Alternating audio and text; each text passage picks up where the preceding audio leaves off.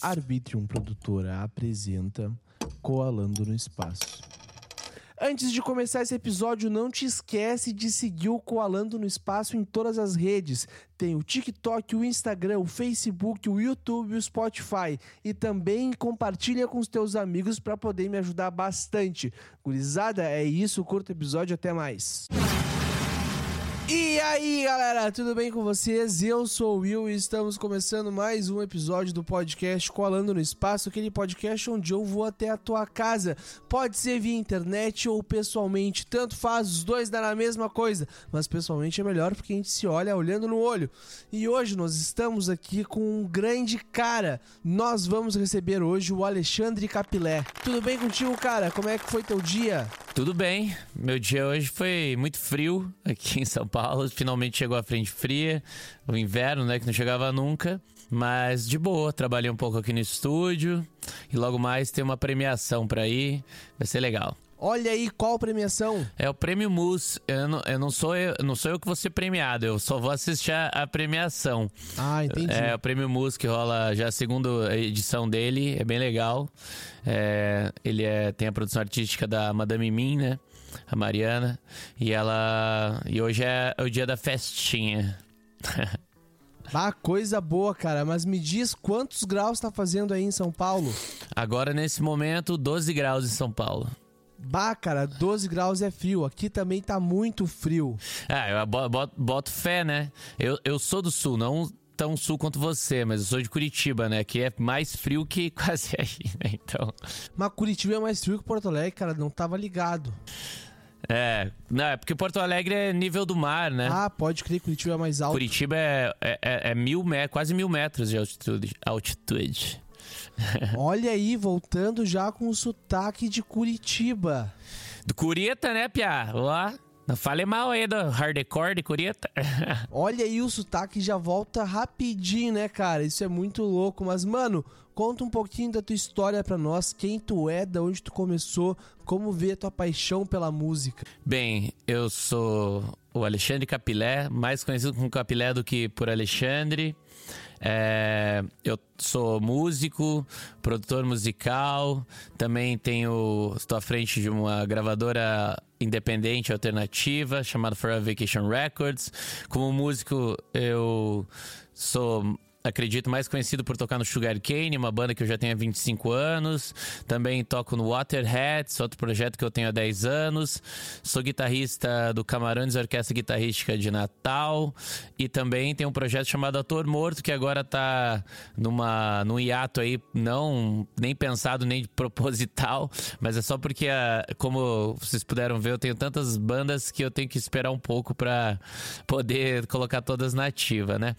E eu sou produtor musical há 10 anos, é, aqui a, no Estúdio Costela desde 2014, como sócio, engenheiro. Depois fiquei mais encarregado de só mais mixagem, produção. E essa é a minha vida hoje. Bah, cara, tu faz muita coisa, mano. Fiquei impressionado, é muita coisa mesmo. e me diz, mas da, como é que tu viu que tu amava música? De onde veio essa tua ideia? Cara, eu vou ser músico. Da onde veio essa paixão? É, eu, era um sonho desde muito pequeno. Eu as lembranças mais remotas que eu tenho, assim, desde que eu tenho uns 3, 4 anos, é, eu era o irmão mais, sou o irmão mais novo de quatro irmãos. Então, é, na minha casa sempre teve muita música rolando, assim, meus irmãos mais velhos já ouvindo coisas que eu não ouviria como criança, por exemplo. Eu lembro de escutar com 3, 4 anos Queen, Police, enfim, é, várias bandas brasileiras também, né, do, dos anos 80. Então, desde muito, muito pequeno, eu tinha esse sonho de, de de gravar um disco, ser guitarra, fazer minhas músicas. Eu ficava pegando uma raquetinha, tocando a raquetinha na frente do espelho e falava que até os 10 anos de idade eu já ia gravar meu primeiro disco. Mas não gravei, né? era só um sonho. E depois disso, na adolescência, eu comecei a montar de verdade, né? A, as bandas que eu, que eu faço parte, né? A minha primeira banda chamava Mandioca Radioativa, era uma banda de thrash metal. É, para quem quiser, é, é, a, a demo é, mais clássica dela existe nas plataformas. Para quem quiser ouvir, só procura lá Mandioca Radioativa, minha primeira banda, gravação de 1995. Essa foi. É, faz tempo. E em 97 eu montei a segunda banda, que é o Sugar Cane, com os amigos do colégio, com a galera. E o Sugar Cane eu me inseri muito. Com Mandioca Radioativa eu já tinha conhecido toda a cena alternativa, troca de carta, né? Que era pré-internet isso. Então a gente se comunicava com as bandas do Brasil por carta. E ficava trocando demo, conhecendo todo mundo, é, vendo os catálogos. Era uma época um pouco mais romantizada ainda. Bah, então tu pegou toda a transição do analógico pro digital. Que loucura, cara. É, o Sugar Cane é de 97. E o Sugar Cane já ele surgiu no final dessa geração ainda analógica, né? E, e bem no, no start da, da transformação né, da internet tomando conta do mercado da música, assim, tornando tudo mais democratizado. Então, com o Sugarcane a gente atingiu muita é, uma galera bem grande no Brasil, né, em todos os estados. Também viajou para Europa, Estados Unidos e é, e aí, nisso, estou resumindo uma história de 25 anos? Já lançamos. Cara, deixa eu te fazer uma pergunta. Fácil, senão eu falo sem parar. Como é que funcionava essa história aí de tu mandar demo pro pessoal que mora lá em Salvador, o pessoal mandar pra cá? Como é que funcionava isso? Como é que vocês conheciam as bandas da época? Porque hoje em dia claro, tu conhece era... tudo pelo, pelo, pela internet, uhum. né? Mas na época não tinha internet. Como é que isso funcionava? Da onde que vocês sabiam da existência das bandas, né? Pra poder se trocar material? Era um sistema chamado carta social. Era muito legal isso. Que é um direito que todo brasileiro tem. Você tem direito. É, por dia, eu não sei se ainda tem, naquela época tinha, né? É, de enviar cinco cartas, é, se ela pesar menos de 10 gramas, é, por, me, por, um centavo só a carta. E, e nisso, é, eu descobri, graças a uma banda da minha ali da, da minha vizinhança, que era o Anões Jardim de Curitiba, que eles já estavam dentro desse meio. E o esquema era o seguinte: você pegava, escrevia o, o nome da sua banda, o estilo. Você fazia um carimbo, na verdade era um carimbo que você fazia. O nome da sua banda, estilo, quem que era o contato, endereço e colocava ali, fazia vários flyers daquilo, né? Imprimia, cortava. Imprimia não, né? Tirava xerox só, né? Porque nem tinha impressão. É, é, é era, tirava xerox, cortava. E, e, começava a enviar nas cartas que eles já enviavam. E aí, com o tempo, é, é como se fosse um vírus, assim. É, é, esses seus flyers começavam. As, todos os flyers que as pessoas recebiam, geralmente elas mandavam mais de um para as pessoas espalharem nas outras cartas que elas trocassem com as outras pessoas. E assim que surgiu a nossa cena underground, né, do do hardcore, do punk rock ali, surgiu dessa cena de, de contatos é, que hoje parecem pré-históricos contando aqui, mas é. Vocês então são a primeira banda da cena emo ou vieram um pouco antes? A gente é, é é uns 5 anos mais. 5, 6 anos mais novo. A gente é, é, é, do final dos anos 90. Essas bandas começaram a surgir em 2001, 2002. Já foi uma. Ah, entendi. Na virada mesmo. Eles são. Eu já tenho 42 anos, essa galera tem seus 38, 37, então é uma. Parece que é pouco agora, mas na época era bastante diferença. É, o Sugar Cane é, uma, é é, mais conhecido como um pertencente da cena hardcore, hardcore melódico do Brasil, ah, como Dead Fish, é, CPM 22, é, essa leva de bandas assim, né? No caso são as bandas que deram origem. Que veio antes do emo. A gente é, a gente fala, brinca que é pai do emo. A gente é tipo. Mas a influência de vocês acaba sendo a mesma, né? Ou não? Sim. Ah, o, o, o Sugar Cane tinha muita influência do que as bandas que vieram a se tornar as bandas emos gringas também, também eram influenciadas. A gente é da mesma geração que surgiram as primeiras bandas emos americanas. Então, a influência é muito parecida e, e, e chamavam hardcore melódico porque já tinham letras um pouco mais... Não só tão 100% políticas, tinha mais de enfim, sobre os problemas de ser um ser humano ali, tanto pode ser questões filosóficas, questões. É, é, enfim, amorosa, o que for ali o, os dramas da vida, assim. Então acho que por isso a gente acabou influenciando de alguma forma um, um movimento que vinha na sequência para não ter vergonha de se expressar da forma que quisesse, assim, porque a gente, quando surgiu, é, o, os nossos vovôs e pais eram a, a cena punk, né? Então a gente era. O, o, o hardcore melódico era, era tão execrado quanto o emo foi na geração quando ele surgiu, assim, que ah, seu emo, a gente era os melódicos, ah, seus melódicos. Era tipo isso. Mas na época de vocês, colocavam música na internet, já como é que funcionava, Não. cara? É, porque o Sugar Cane veio na, nessa transição. Eu lembro que quando a gente começou a colocar as músicas na internet, que foi ali do final 99 para 2000. Nasci em 99, meu. Ah, é? Viu só? Tava lá, tava lá subindo música, demorando oito, oito horas para subir uma música. Mas tu sabe que a minha geração de 99 é basicamente é. aquela geração que pegou o início da tecnologia com o final da, da uhum. era analógica, né? Onde eu principalmente ia na rua brincar com os meus amigos, mas também peguei tudo acontecendo na internet, assim. Tem muitas coisas que eu me lembro até o momento que eu conectei três aparelhos no Wi-Fi. Isso foi muito louco para mim. Você já nasceu multitask, né? Já nasceu com várias telas ao redor. Sim, mas ao mesmo tempo também eu ia na rua brincar com meus amigos, saía às 8 da manhã e voltava às 8 da noite. É, eu, eu, eu era dessa, desse mundo, mundo da rua. Andava com a galera da rua, a informação informação era muito mais é, difícil de ser de você conseguir. Por exemplo, eu quando tinha 11, é, 12 anos, morei um tempo no Rio de Janeiro e eu tinha acesso a MTV que não existia em Curitiba. E eu gravava fitas e quando eu ia para Curitiba, eu levava e mostrava para os meus amigos o que estava acontecendo assim na, no, no mundo. Isso que era só é, gravando a TV aberta do Rio de Janeiro, porque em Curitiba não tinha.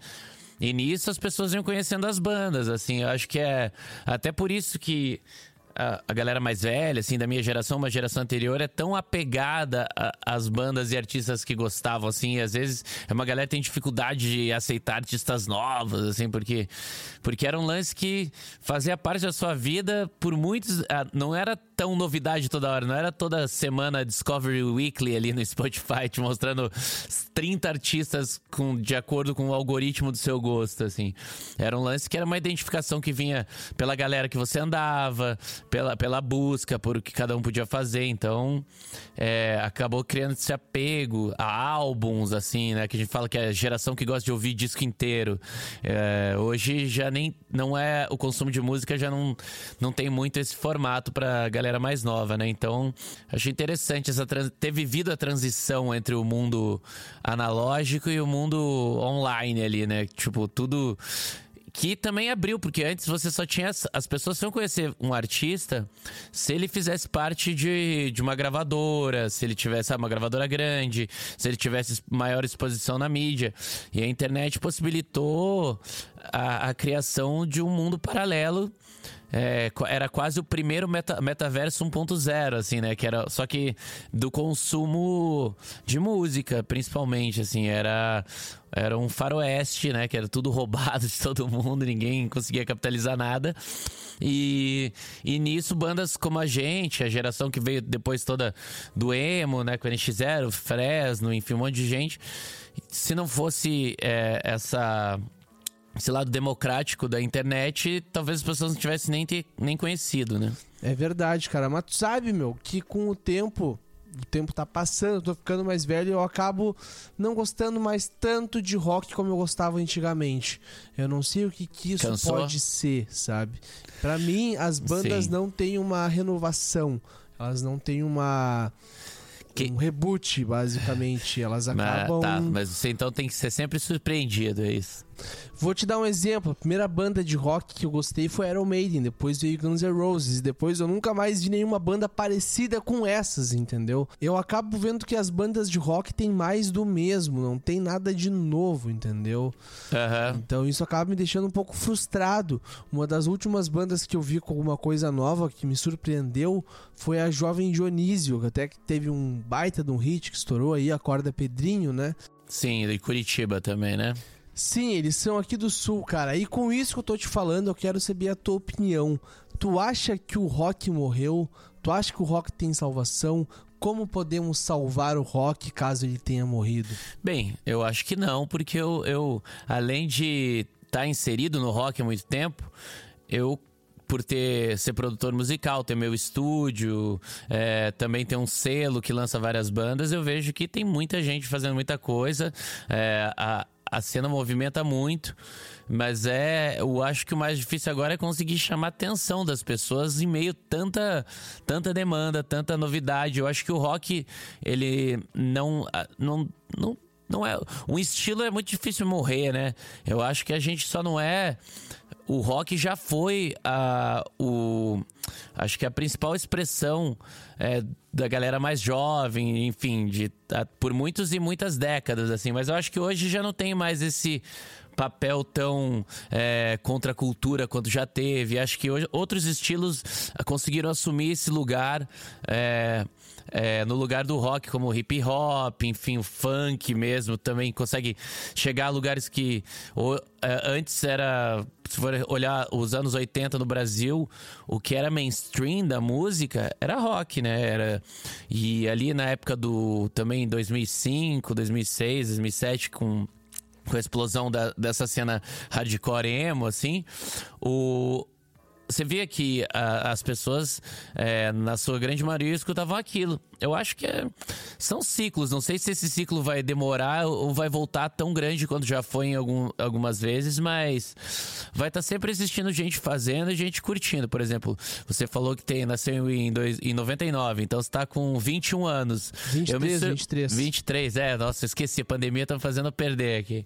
É, 23 anos. É, eu me surpreendi você falar que gostou de Iron, Iron Maiden, sacou? Que é uma coisa que já era velha quando eu tinha 13 anos, assim, era, já era de uma geração anterior à minha. Então, eu vejo hoje que tudo tem um impacto muito por outro, outros meios, assim, por exemplo.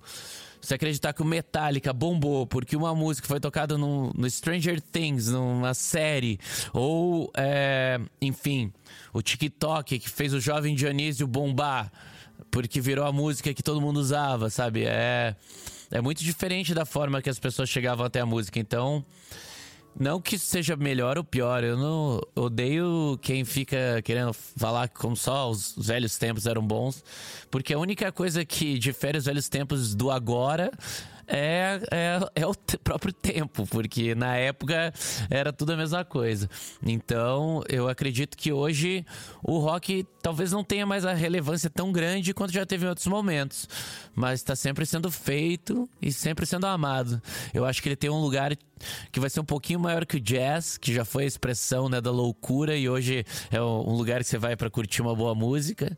Então o rock. Tomar um vinho, ver os é, amigos. É, e além da fascistada do rock também, né? Que, que é esses, esse rock motoclube, assim, que é uma coisa muito tiozão direita, fascista. Isso aí queimou muita cara queimou muito a cara do, do, do estilo. Eu acho que, apesar.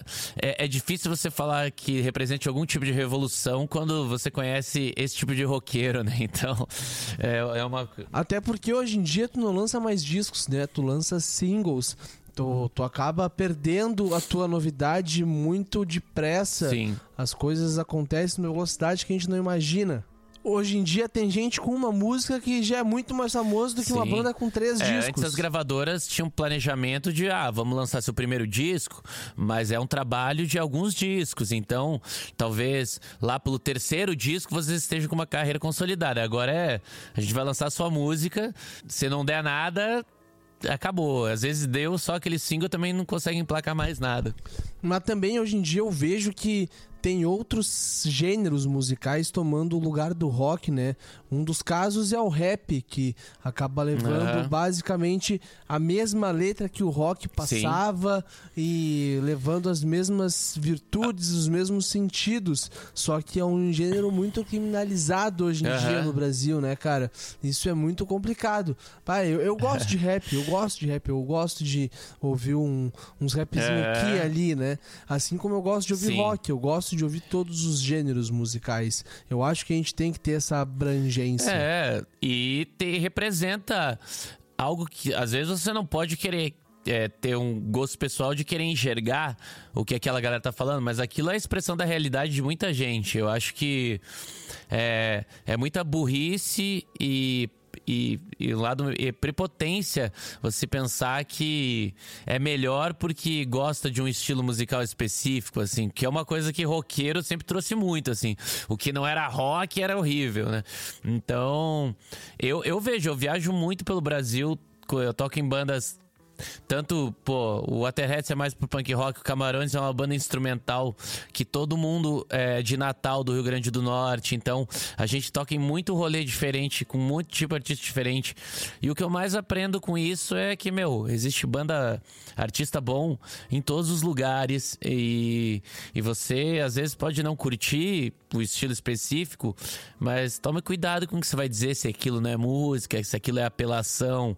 Porque às vezes você fala isso escutando um funk, e aí chega em casa e tá escutando um hard rock dos anos 80 que é totalmente misógino, totalmente é, é, super hétero ali e tá. E às vezes muito pior. É, às vezes não, provavelmente muito pior. Não que não exista algo que possa ser criticado dentro dos outros estilos, sabe? Mas eu acho que para mim, crítica, se não é para somar, eu guardo para mim. Então eu não vou ficar é, ditando o que é certo e o que é errado. Assim, eu acho que é, é, é, se for para dizer algo que possa trazer algo positivo, acho que vale a pena você trazer, às vezes, isso publicamente. Falar, pô, galera, vocês já ouviram esse single da Anitta? Tá legal. Eu que nunca gostei desse estilo, tô gostando. Sabe, isso é uma. Não falar, pô, que merda.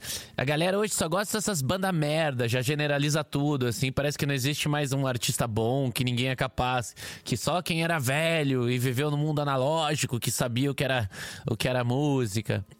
Mas é. Mas tu sabe, cara, tem uma coisa do passado que eu não acho da hora e que muita galera acaba levando como o rei do som, né? Que é o vinil, cara. Eu não gosto do vinil. O que, que tu acha do vinil? Depende, depende do equipamento que você tenha para ouvir vinil também, né?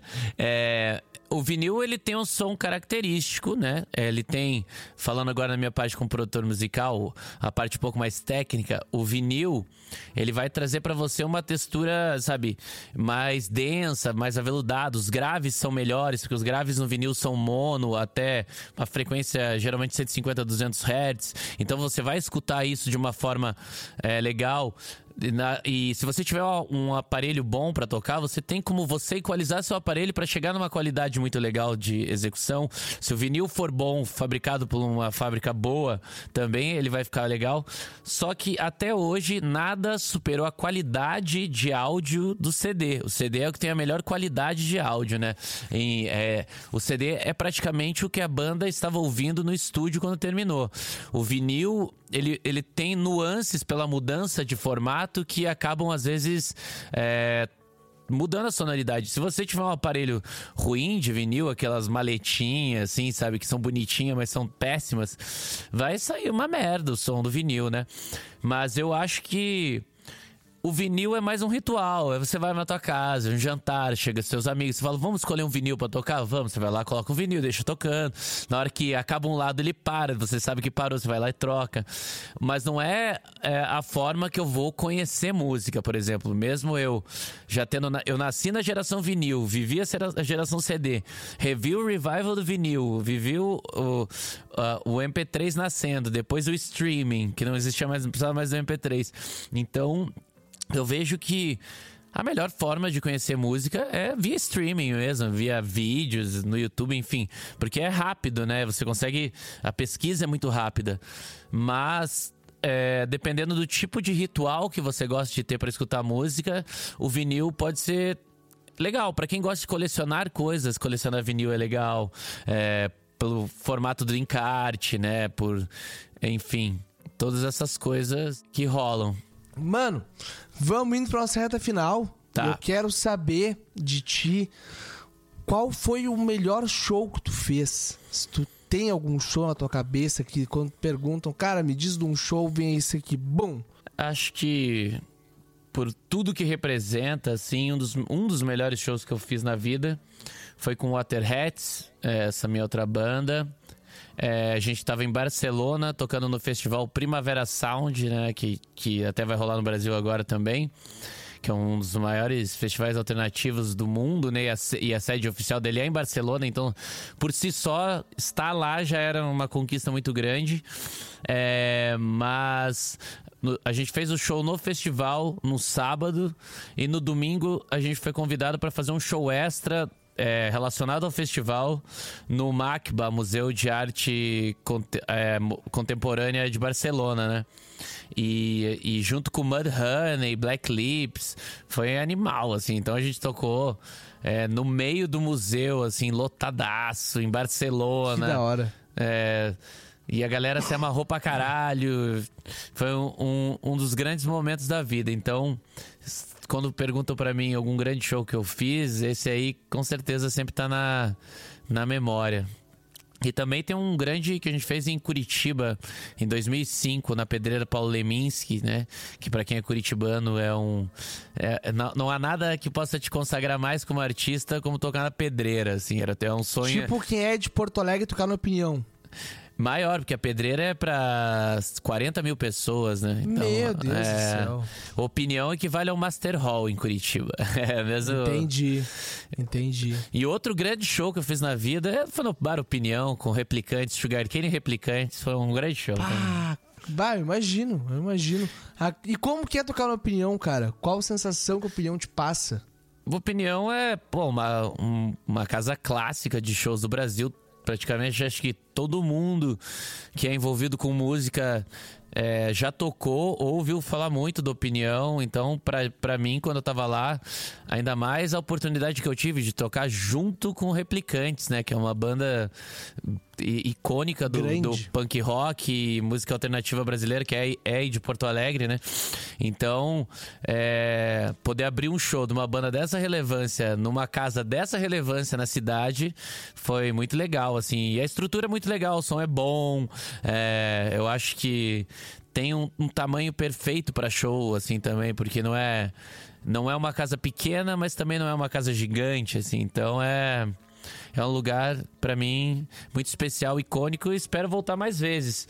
É, toquei apenas uma vez na opinião, mas espero tocar um pouco mais. Ainda tem um pouco mais de tempo na vida pra fazer ah, show. Com certeza. No Araújo, tu já tocou? Não, não. Essa é muito grande, né? Só a Fresno agora, né? Como que fez o, show lá, né? Eu fui lá, cara. Eu fui nesse show da Fresno, tava lotado. Sim, eles merecem. Esse disco lotado. deles tá muito bom.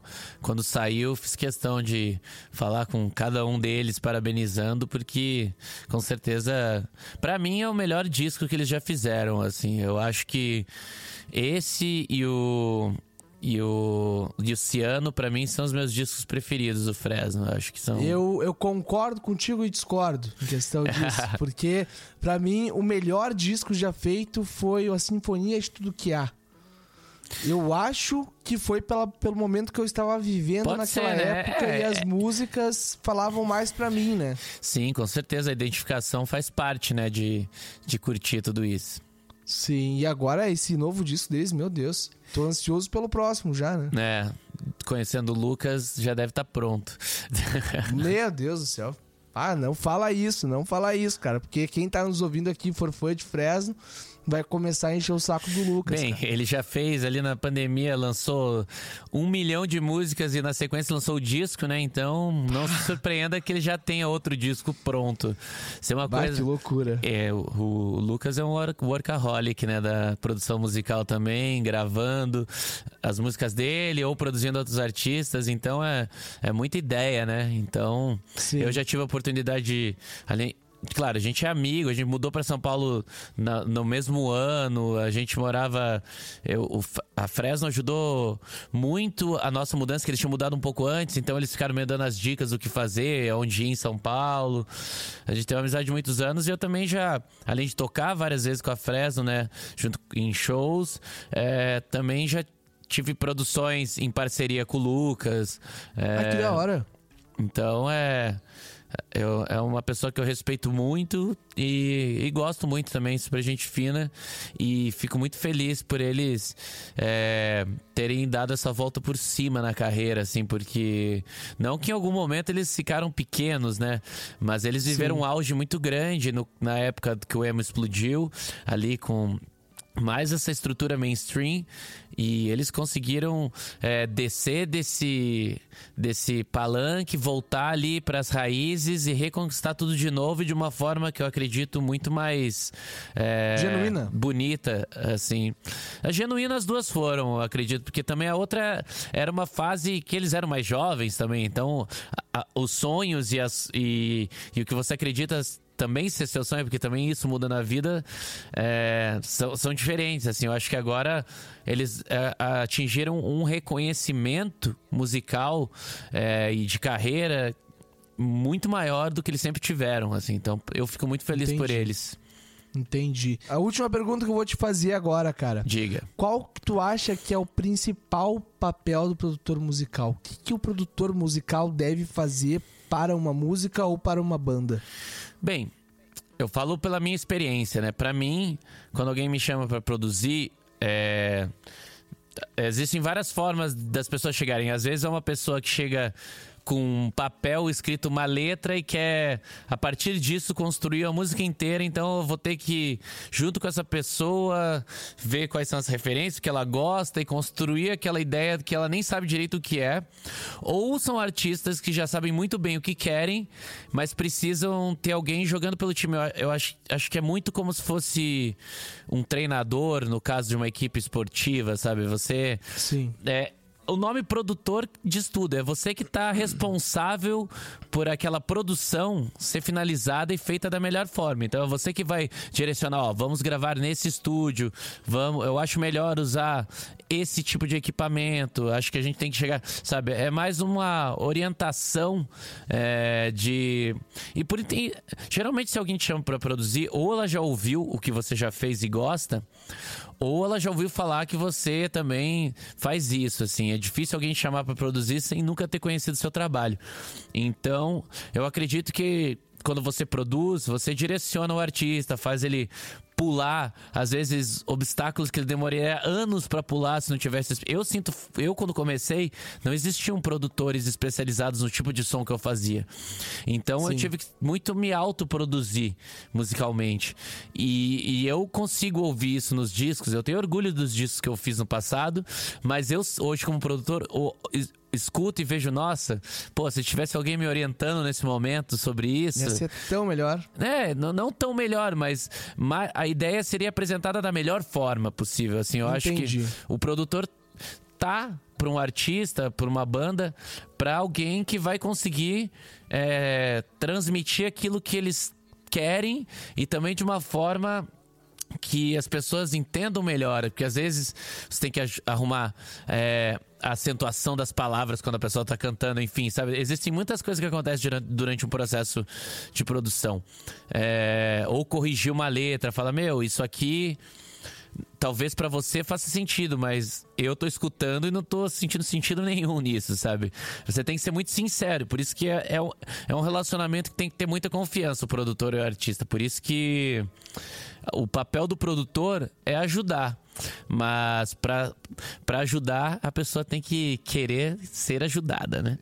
Exatamente. E se der briga na banda, o produtor tem que segurar também, né? É, o produtor é psicólogo também de grupo. É, várias e várias vezes aqui nesse mesmo ambiente que você está vendo aqui no meu estúdio, eu já vi climas tensos que eu tive que, com uma didática, graças a anos de terapia, é, fazer a galera se entender e também ver que às vezes, quem, quem. Geralmente, uma banda tem alguém que compõe mais, outro, sabe, que faz mais que os outros. E às vezes, essa pessoa, para se comunicar com as outras, ela é muito incisiva, às vezes, sabe, o ego Sim. muito grande. Então, às vezes, eu tenho que orientar, falar, ó. Eu sei que isso é importante para você, mas isso aqui é importante pro outro. É, o velho ditado, para ganhar uma guerra, você escolhe as batalhas que você vai perder, né? Fala, essa aqui vale tanto assim para você, você não se importa em perder essa para ganhar nessa. Então você tem que Sim. também saber lidar com lidar com as pessoas, né? Humanos, claro. né, bicho? É sempre dá merda, né?